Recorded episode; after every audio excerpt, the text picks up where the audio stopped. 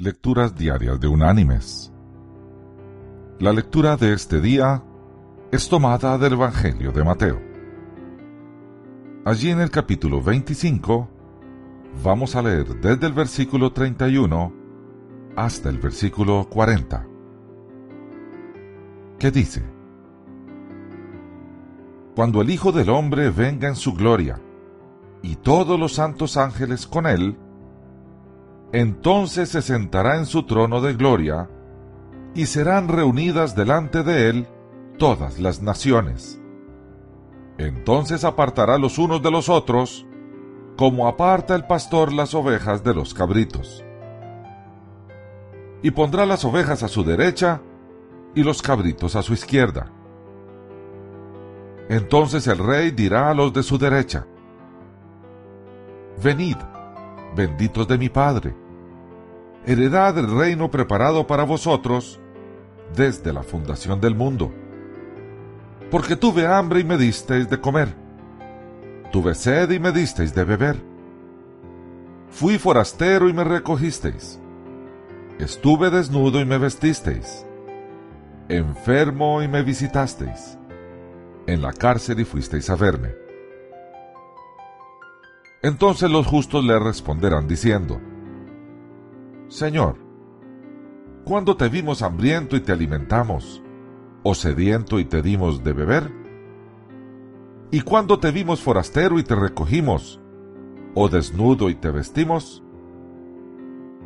¿O cuándo te vimos enfermo o en la cárcel y fuimos a verte? Respondiendo el rey les dirá, De cierto os digo, que en cuanto lo hicisteis a uno de estos mis hermanos más pequeños, a mí me lo hicisteis. Y la reflexión de este día se llama El Hijo del Médico. Una vez, un niño entró en la sala de emergencia de un hospital tras haber sido atropellado. El motorizado que lo auxilió, al solicitársele que efectuara el depósito necesario para atender al niño, informó que no poseía en ese momento efectivo o cheque que pudiera dejar en garantía, pero que, si el hospital aceptase, efectuaría el depósito a primera hora de la mañana. La enfermera, ante la imposibilidad de ordenar que el niño fuera atendido, fue a consultar el caso con uno de los directores del hospital, que justamente esa noche estaba de guardia. El doctor no dio la orden de atenderlo, hecho que condujo a la muerte de la criatura.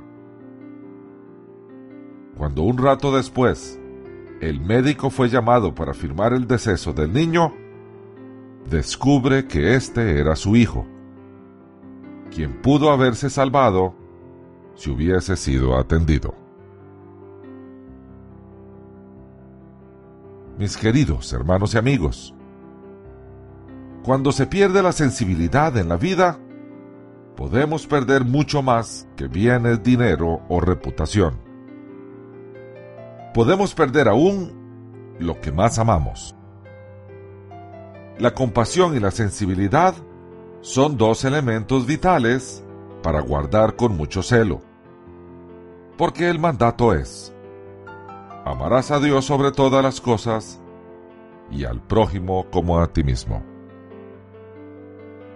Recordemos, todo lo que le hagamos a un hijo de Dios, se lo estamos haciendo a Dios mismo. Que Dios te bendiga